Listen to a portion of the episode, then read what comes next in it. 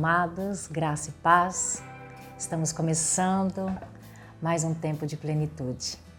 Um tempo que Deus preparou para nós para enriquecer a nossa vida e nos levarmos realmente a um novo nível na presença dele, como cristãos, como líderes que nós estamos procurando ser na presença do Senhor. Esse mês nós vamos falar sobre os cinco solas, sobre a reforma protestante, tudo aquilo que aconteceu há 503 anos atrás e faz toda a diferença na nossa vida hoje. A reforma protestante ela teve início dia 31 de outubro de 1517 quando um homem, um homem comum como eu e você, chamado Martinho Lutero, ele protesta contra aquilo que estava acontecendo naquela época na igreja, na religião. Ele protesta contra a igreja católica. E o marco inicial é quando ele vai na porta da, da igreja da cidade de Wittenberg, e coloca na porta daquela igreja 95 teses para serem analisadas, para protestando, na verdade, contra os ensinos daquela época, contra os ensinos da igreja. E nós vamos falar um pouco sobre Martim Lutero e sobre os cinco solas. O que, que são esses cinco solas? São os cinco pilares da reforma protestante. A reforma protestante não queria inventar algo, não queria começar algo novo, mas simplesmente resgatar o cristianismo, o cristianismo que foi pregado e deixado por Jesus, pelos apóstolos, que se perdeu com o tempo. É sobre isso que nós vamos falar. Os cinco solas, ou seja, os cinco pilares que surgiram para enfatizar a teologia protestante são elas: o sola fide, que é somente fé, sola escritura, que é somente a escritura, solos Christus, que é somente Cristo, sola gratia, que é somente a graça, e sola deu glória. O que é isso? Somente glória a Deus. Esses são os pilares da reforma protestante. Cada semana, na verdade, nós vamos falar sobre um pilar desse para enriquecer a sua vida e te deixar realmente mais conectado com o trono, com muita sabedoria, para você lutar também, assim como Martim Lutero fez, contra todas as obras de Satanás, contra aqueles que se levantam com teologias mentirosas, falsas, enganando o povo de Deus. Então fica conosco nesse tempo de plenitude. Hoje, então, nós vamos falar sobre o primeiro pilar da reforma protestante, sola escritura, somente as escrituras. Nós podemos ler outros livros? Claro, de homens inspirados por Deus que foram realmente colocados né, para escrever livros para enriquecer a nossa vida. Eu mesmo amo ler livros, porém, ele não é o pilar da minha fé.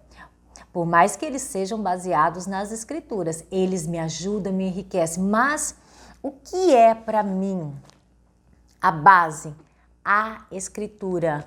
É nela que nós encontramos a palavra de Deus.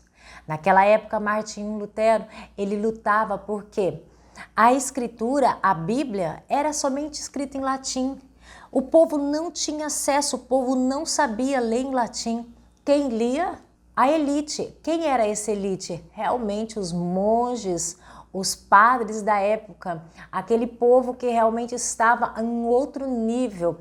E o que eles faziam com a escritura, com a Bíblia? Eles interpretavam da forma que eles queriam, inventavam, na verdade, usando bem assim um termo comum para a gente entender. Eles colocavam aquilo que eles queriam não era uma interpretação verdadeira, não era realmente a palavra do Senhor revelada. Eles tinham a Escritura, eles tinham a Bíblia, porém faziam da forma que os beneficiava. Tudo que eles faziam para o povo, que já era um povo sofrido, eles levantavam ainda mais sofrimento. Só para você entender como eles faziam isso? Sabe o que era ensinado para o povo daquela época? que eles precisavam comprar um pedaço do céu. Você consegue entender isso, querido? O que o povo fazia então? O povo ia até essas pessoas, ia até a igreja, iam, faziam filas imensas e eles vendiam, davam uma escritura para a pessoa comprar um pedaço do céu. Amados, vocês conseguem entender isso? Isso é antibíblico. A Bíblia nos diz que a salvação é pela graça e ela é gratuita, ela vem de Deus. Outra coisa, eles precisavam pagar para tirar um parente do purgatório. Você pode me perguntar, pastor, eu não sei nem o que é purgatório. Resumidamente, purgatório era uma invenção da igreja daquela época. A pessoa morria. É, hoje nós sabemos, a escritura é clara, já nos revelou isso, que existe céu e inferno somente. Mas eles inventaram que existia um lugar entre o céu e o inferno chamado purgatório. A pessoa que não tinha conseguido chegar ao céu, que tinha que acertar alguma conta, ela ficava no purgatório. Era tipo assim, uma espera é, para que alcançasse o céu. Então, o parente aqui na terra pagava para a igreja e a igreja tirava esse parente do purgatório e ele ia para o céu. Amados, onde existe isso na Bíblia? Você pode, lógico você vai falar para mim, não existe. E não existe mesmo. Mas o povo sabia disso? Não! Por que, que o povo não sabia disso? Porque o povo não tinha as escrituras, o povo não tinha a Bíblia. E se tivesse, não lia, por quê? É, eu não sei ler inglês, nenhuma outra língua. Pega um livro aqui em inglês, eu vou conseguir ler alguma coisa? Eu sei que tem um monte de frases, posso interpretar uma, duas, três. Se eu pegar um livro em japonês, o que eu vou conseguir ler? Nada. Era bem assim. Então eles aceitavam aquilo que era colocado para eles, porque eles entendiam que aqueles monges, que aqueles padres, que aquele povo daquela época sabia tudo e eles eram a encarnação do próprio Deus aqui na Terra. Então eles se lançavam a acreditar nessas mentiras. Mas hoje, para a glória do Senhor Jesus, nós já fomos libertos. Martim Lutero, ele lutou com todas as forças e não foi muito fácil, na verdade não foi nada fácil, nem para ele e nem para os demais reformadores que vieram após ele, que também tiveram empenho. Muitas pessoas morreram. Foi uma guerra, uma luta terrível, houve muitas mortes. Mas o que aconteceu? O Senhor através de Martim Lutero, venceu essa barreira, venceu essa guerra e a Bíblia, a religião foi reformada e nós hoje, amados, temos a palavra do Senhor por conta dessa briga, por conta dessa reforma que teve o nome de Reforma Protestante. Quando Martim Lutero, com suas forças, vindo realmente do Senhor com muita sabedoria, trouxe isso para nós. Quero dizer para você, você também pode ser o Martim Lutero hoje e não ficar calado diante das injustiças, diante das mentiras, mas realmente protestar, não um protesto tolo, medíocre contra qualquer coisa, mas realmente lutar para que a palavra do Senhor possa estar no coração das demais pessoas. Depois que Martim Lutero começa então essa reforma, a Bíblia começa a ser escrita em vários idiomas. Amados, isso é maravilhoso.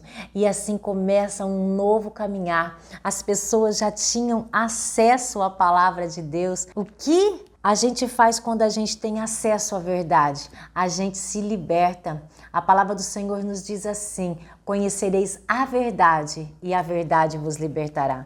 Essa palavra aqui, ela é maravilhosa para nós. Quero que você leia comigo Hebreus 4:12. Esse versículo é poderoso para nós, porque a palavra de Deus, as escrituras, a Bíblia é viva e eficaz, mais cortante do que, do que qualquer espada de dois gumes e penetra até o ponto de dividir alma e espírito, juntas e medulas, e é apta para discernir os pensamentos e os propósitos do coração. Essa é a palavra de Deus, as escrituras na qual Martim Lutero coloca como pilar somente a escritura. Aquele que pregar outra coisa é mentira. Amado, se os anjos do céu descer na terra hoje e pregar um outro evangelho, você não acredita. Ah, mas é um anjo, não acredita porque é somente as escrituras. Porque Martim Lutero falou? Não, porque assim foi revelado pelo próprio Deus. Não existe outra palavra, não existe. Quantas pessoas hoje ficam atrás de horóscopo, frases isoladas de Facebook, de Instagram, atrás de revelação. Eu quero dizer para você, existe revelação maior do que a palavra de Deus? Sabe por que, que o povo se perde? Por falta de conhecimento, diz a Bíblia. E por que tem falta de conhecimento? Porque não tem aonde buscar? Não, porque muitas vezes buscam no lugar errado. Hoje eu quero te levar a um novo nível de conhecimento. Quer conhecer a verdade? Conheça a Bíblia. Você pode ler, você pode ouvir. Hoje tem Bíblias em áudio, queridos. Ah, eu não consigo ler. Ouça. Não tem desculpa. Hoje a briga, a luta já foi vencida e nós temos posse disso aqui. Então quero encorajar você a viver somente as escrituras. A Bíblia falou, então você pode fazer. A Bíblia não falou, então nós não podemos fazer. Mas não existe outro jeito. Não existe outro jeito. Nós não estamos aqui para inventar alguma coisa, nós estamos aqui para cumprir as escrituras.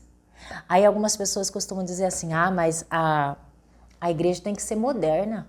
Lógico que tem que ser moderna e nós estamos modernizando, mas a palavra do Senhor não muda.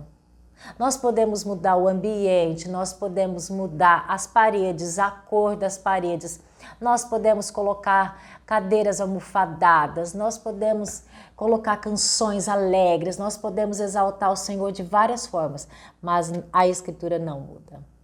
O que é pecado há dois mil anos atrás continua sendo pecado hoje. O que era bom continua sendo bom, o que era ruim continua sendo ruim. Século 21, século 21, mas os princípios da palavra do Senhor não mudam. Se você quer ser um grande líder, não inventa. Você não precisa inventar, você tem que seguir as escrituras. Esse é o primeiro pilar da sua vida para fazer uma reforma também na sua mente, no seu coração. Ah, pessoas falam assim para nós: "Eu não sei nem no que acreditar mais". Simples, acredite nas escrituras. Mas por que, que muitas pessoas não acreditam nas escrituras? Porque não conhecem. Isso é muito ruim. Então, eu quero incentivar. Eu não vim aqui denegrir nada, eu vim aqui incentivar você. Estou aqui para incentivar o seu coração a ler a palavra do Senhor. Porque quando esse conhecimento for revelado ao seu coração, porque Deus não traz somente conhecimento, Ele traz revelação através disso aqui. Hoje você lê um texto, Deus fala algo no seu coração. Amanhã você torna a ler o mesmo texto. Amados, isso é, é maravilhoso. Ele traz um novo conhecimento ao nosso coração. Ele se revela. Ele não traz somente informação. A Bíblia não é um livro de informações. A Bíblia é um livro, na verdade, uma biblioteca, né? Porque a Bíblia é biblioteca com 66 livros. Para quê? Para tra trazer a revelação do Senhor a nós. Quem escreveu? Homens. Nossa, mas eu tenho que acreditar em homens? Não somente. Homens inspirados por quem? Pelo Espírito Santo.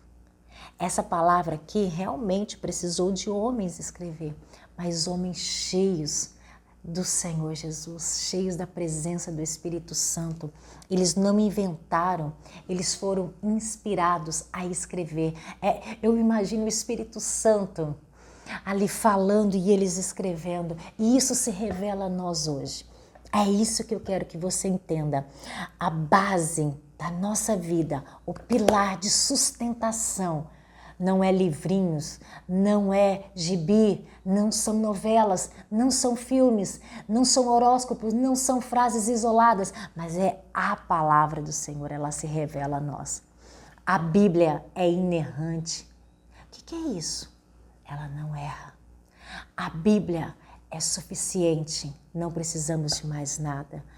Tudo o que nós precisamos para a nossa vida financeira, para a nossa vida espiritual, para a nossa vida familiar, tudo que você puder imaginar nesse momento, se está aqui na palavra do Senhor. Então, se você tinha preguiça, se você não tinha ânimo, quero te encorajar mais uma vez. Leia as Escrituras. Por onde começar? Por onde você quiser. Te aconselho a começar no Novo Testamento. Ou de Gênesis. Leia Gênesis a Apocalipse. Faça uma metodologia de leitura, discipline a sua vida. Hoje nós temos muito, né? Já até fizemos na nossa igreja é, várias formas de você ler a Bíblia em um ano ou até menos. Então, em nome de Jesus, comece a viver de forma que a verdade se revele a você. Não uma meia verdade, mas a verdade da palavra do Senhor. A Escritura é essa fonte. A Escritura, a Bíblia, foi deixada para nós. É uma herança riquíssima. Muitas pessoas, como eu já disse, morreram para que nós hoje fôssemos libertos. Olha como que Jesus nos ama. Então, o primeiro pilar de sustentação da reforma protestante não foi em vão. Só a escritura, somente a escritura.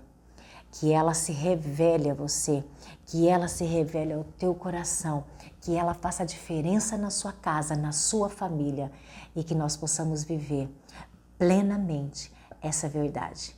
Deus te abençoe. Um grande abraço. Somente a Escritura.